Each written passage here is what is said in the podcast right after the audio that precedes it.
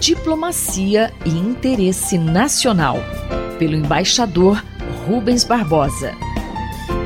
Você é sempre bem-vindo ao nosso Diplomacia e Interesse Nacional. Tema de hoje: a imagem ambiental do Brasil.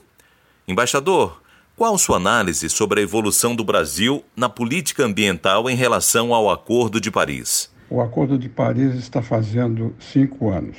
É um acordo sobre mudança de clima assinado em 2015 e agora teria uma reunião para discutir a atualização das metas climáticas que foram aprovadas em 2015.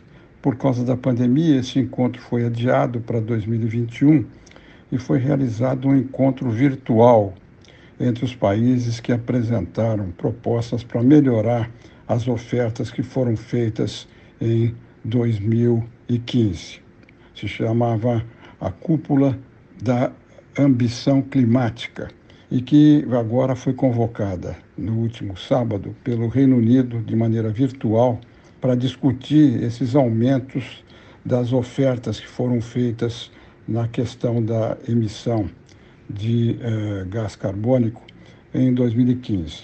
O Brasil não foi convidado em função da política atual ambiental e da preocupação externa sobre o que está sendo feito aqui no Brasil. Na véspera dessa reunião, na sexta-feira, o governo brasileiro divulgou as metas atualizadas do que tinha sido apresentado em 2015, em três pontos. Duas contribuições nacional prevista no acordo, é, sem mudança dos números uh, oferecidos pelo governo Dilma reafirmou assim a redução da emissão de gás estufa de 37% eh, em 2025 e um corte de 43% em 2030. O terceiro compromisso era sobre descarbonização da economia, que previa a oferta dos países para tornar zero a emissão, neutra e o Brasil apresentou a neutralidade da emissão em 2060. Como as metas uh, poderiam ser reduzidas e o Brasil não fez qualquer movimentação nesse sentido, o Brasil não foi convidado para a reunião e acrescentou, ao divulgar os dados, que uh, o dado de neutralidade da emissão de gás carbono para 2060 poderia ser reduzida se o Brasil recebesse 10 bilhões de dólares anualmente a partir de 2021. Essas foram as propostas do governo Dilma, menos essa da, da troca entre redução e mais recursos.